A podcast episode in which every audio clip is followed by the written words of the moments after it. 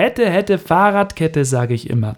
Hätte ich damals, als ich noch beim Radio war, das Projekt Podcast umgesetzt, dann wäre ich jetzt schon mittendrin und müsste nicht mit Hunderttausenden, mit Millionen, was rede ich, mit Abermillionen um die Podcast-Vorherrschaft kämpfen.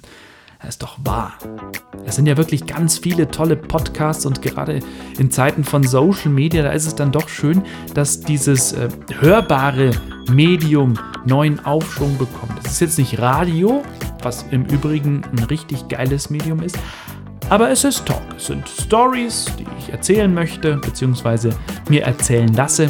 Ich höre halt einfach wirklich furchtbar gerne zu und versuche da schöne Geschichten von meinem Gegenüber zu herauszufinden, das so ein bisschen herauszukitzeln. Ich werde auch mal hinter die Kulissen blicken, von Firmen, von Einrichtungen, Besonderheiten einfach vorstellen. Und ich freue mich da wirklich auf viele tolle Stories, auf Hintergründe und Menschen, die teilweise noch nichts von ihrem Glück wissen.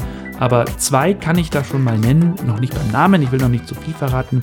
Einmal einen richtigen Werbesprecher und einmal eine richtige Drag Queen.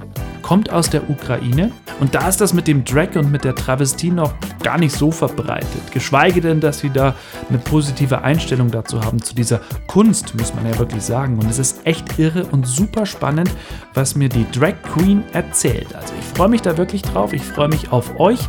Ich hoffe, ihr habt Spaß an den Themen und an den Gästen und wir hören uns ganz bald hier bei der Infotainer. Bis dann.